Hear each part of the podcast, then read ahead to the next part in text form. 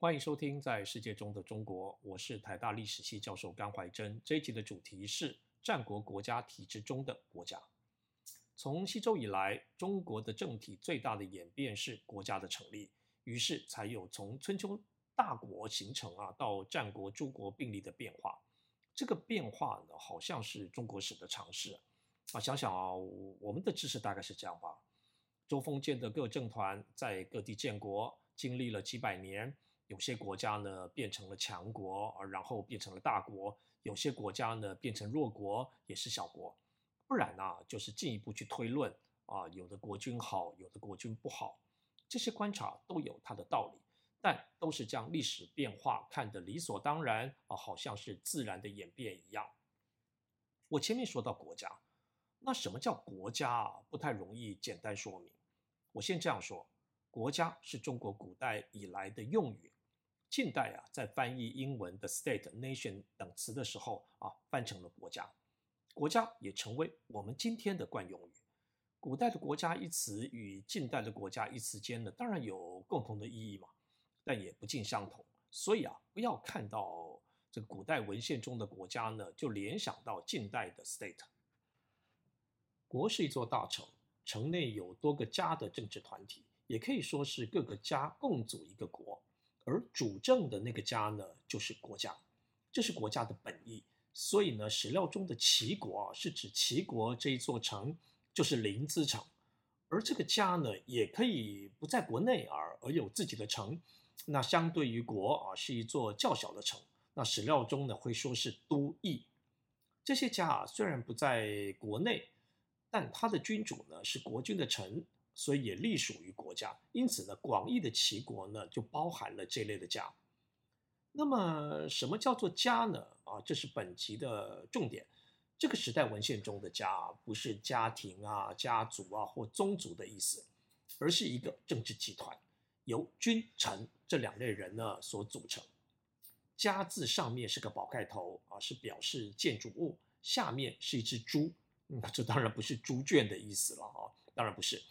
这只猪啊，是死的牺牲，是用来祭祀用的，所以呢，家是宗庙的意思。于是呢，家也衍生为在宗庙中共同参与祭祀的团体。那谁在宗庙中共同祭祀呢？宗庙主人的君主跟他的臣，这个团体啊，是一个君臣团体。那这样的一个祭祀团体呢，也被称为氏啊，姓氏的氏。氏这个字啊，是画祭祀中的司仪呢，在分肉啊，牺牲的肉。氏也是一个族，族这个字啊，是记军人呢站在军旗下面，所以说呢是一个战斗的团体。家就是这样的一个宗教与军事的团体，这样的家控制一块土地啊，以及土地上的人口。那广义的家呢，就是指君臣团体与他们所支配的生产者。我讲到这里，你可能认为这不是自古以来就有了吗？这种自古以来就有的说法呢，是历史学的最大的敌人。由于缺少直接证据啊，我也讲不清楚这个呃变化的确定的时程。但我能笼统这样讲啊，这种家的团体的出现呢，是在春秋以后，因为呢这样的团体啊，它必须要有一个条件，就是君臣关系的成立。历史上的君臣关系的类型很多啊，那。我要讲的这种家内的君臣关系呢，是主奴。主奴关系呢的演变呢，是一个大课题了。我在这里呢也很难把它给说得完整。我只谈制度面的主奴关系是什么。所谓奴或者奴隶啊，是指他的身体属于主人。你想想啊，我的身体啊，如果都属于主人了，那我的劳动力所生产出来的成果当然都属于主人。所以说呢，我们的印象当中啊，奴隶是无偿劳动的。其实啊，这是对奴隶制的错误的理解。制度的关键是啊，为什么主人可以拥有奴隶的身体？以暴力为手段是方法吗？但以暴力为手段呢，无法长久维持，所以呢，必须以宗教为手段，在于法律呢去规范生产的关系。这样的史料在中国啊是《尚书》的吕行，这是一篇难读的文献啊。我跟各位讲一下大意。它是一篇春秋时代的文献，内容是说啊，哦，我们统治者呢，不要再靠杀人来迫使人民为我们生产了，我们要用法律就是刑。现代社会是一个法律的社会嘛，所以说我们可能认为使用法律一点都不特别啊啊，但这是历史上的新发明。春秋的开始啊，也是古希腊文明的开始。希腊的城邦政治最大的特色是法律，他们制定了一套法律，以规范城邦的公共生活。法律的制定呢，也表现在犹太人的旧约圣经中啊，所以说呢，它也是西亚文明的成分。我们无法判定啊是谁影响了谁，但可以确定的是，欧亚大陆的这一波全球化是法律对于公共生活的规范，包含劳动。中国也在这一波全球化的浪潮中做出了它的新的制度。回到奴隶制的话题，这时候的法律呢，开始规定劳动与报酬呢要有对价关系。简单说啊，就是雇主呢要发工资。在旅行中呢，这种制度啊叫做赎，去当铺呢把东西赎回来的赎。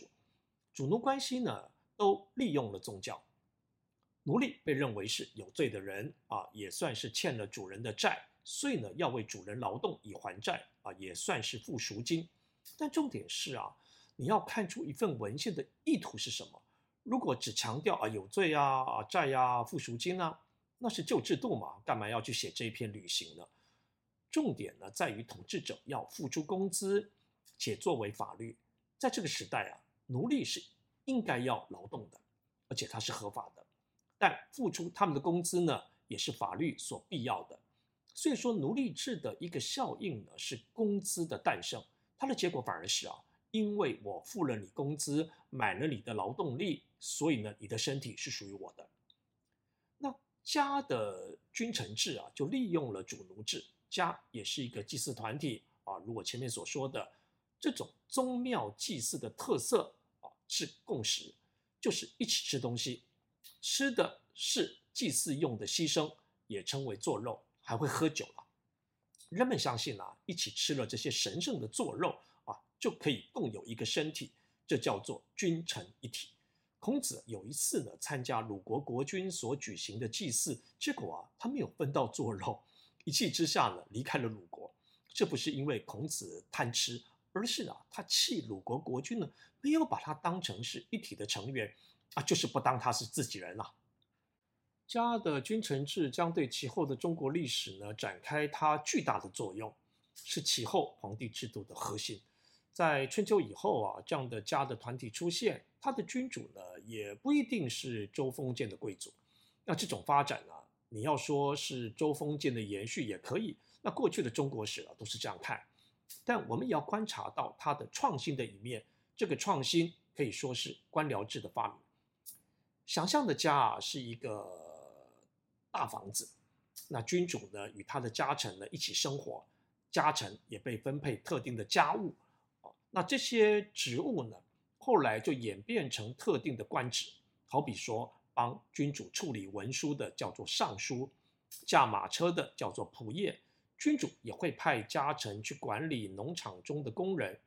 一方面啊，君臣一起生活啊，所以家臣的日常所需呢，都由君主提供，要吃喝拉撒睡嘛。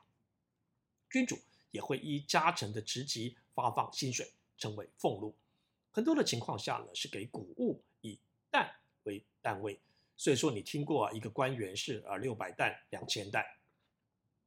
西周以来的国君呢，拥有两套政治系统，一套呢就叫做周贵族制度好了。一个国啊，是由诸个氏族所组成的。那氏族的政治地位与收入呢，都是世袭的，这叫做世官、世爵、世禄。那第二套啊是家，国君的权力啊其实是靠家，而不是贵族集团。他的家呢，若可以占有更大的土地与人口，则权力越大。春秋以后，国君想做的事情啊，学者呢把它叫做改革啊，就是扩张他的家。那方法呢，就是将别的贵族的家给并吞了，那就是让这些家啊，别的贵族的家啊，从私家变成公家，这是春秋以来啊政治之所以动荡不安的主因。在这个过程中，国君也利用他的家臣来处理国政，像前面讲的尚书啊，现在的职务呢就是成为国的首相了。那仆射就是国防部长。这就是我说的官僚制的诞生。这些家臣呢，就会成为国家的官僚。官僚制的特色有两点：一是官僚没有自主性，必须以君主的意志为意志；二是他们依法行政。或许你知道，从孔子的时代开始啊，颁布法典成为一个争议。那子产着行书呢，是有名的故事。一些学者说啊，这是国家向人民公布法律啊，这是不对的。这些法律呢，是颁布给官员的。作为服务的守则。从春秋到战国的演变，我们看到的另一个现象是逐城，然后大型的城市出现了。过去啊，我们对于这个现象的意义呢，过度的轻视，因为我们相信啊，西周初年开始的封建呢，就是逐城了。我们将这样的政治形态呢，说成是啊，城市国家、意志国家啊，或说是城邦。我们一直相信啊。西周前期的所谓州封建呢，建立了城市国家啊，或说是城邦。中文的城邦这一词呢，是出自英文的 city-state，这又从古希腊语的 polis 来的。一些城市国家的学说呢，也多多少少呢，受到了希腊城邦历史的影响。所谓希腊城邦呢，就是一座大城，城内有统治者的宫殿、祭祀所、市场啊，也有运动场啊、剧场。那城内呢，住着居民，可以说是城邦的公民，也算是统治阶级。一直到今天呢，很多人还相信呢，周封建建立了中国的这样的一种城邦。那这种学说呢，还在我们的教科书中呢继续说啊。那这样的城邦呢，被称为国。那城内有国人啊，城外是野，所以说有野人。其实学者提不出西周时的证据啊，没有史料而用推论的。对于史学研究呢，也是正常的。那于是学者利用的是像《左传》这样的著作啊，甚至是战国末年的《周礼》，这也不是一定不可以了。虽然呢，这些书写成的时代啊，离事情发生的时代呢，会差到五百年，但总要做一点史料批判。那重点在于啊，学者轻易的相信啊，像《左传》《周礼》这类书的说法，他们说啊。这种国家制度啊，或说是城邦体制呢，是从西周前期的封建以来就开始了，但这不可信。儒家的一些著作呢，都说什么事情呢，都发生在西周前期啊，都受周封建的影响。时间关系啊，我要再次打住了。那接下来我要讲的是战国以后的国家现象啊，就是国君呢治理一座大城市，它当然有从西周初年以来的传承。但也是受到了这个时代在欧亚大陆上所盛行的城市国家现象的作用。那这个课题呢，就是我下一集要说的。历史真有趣，我是甘怀真，我们下一集再见。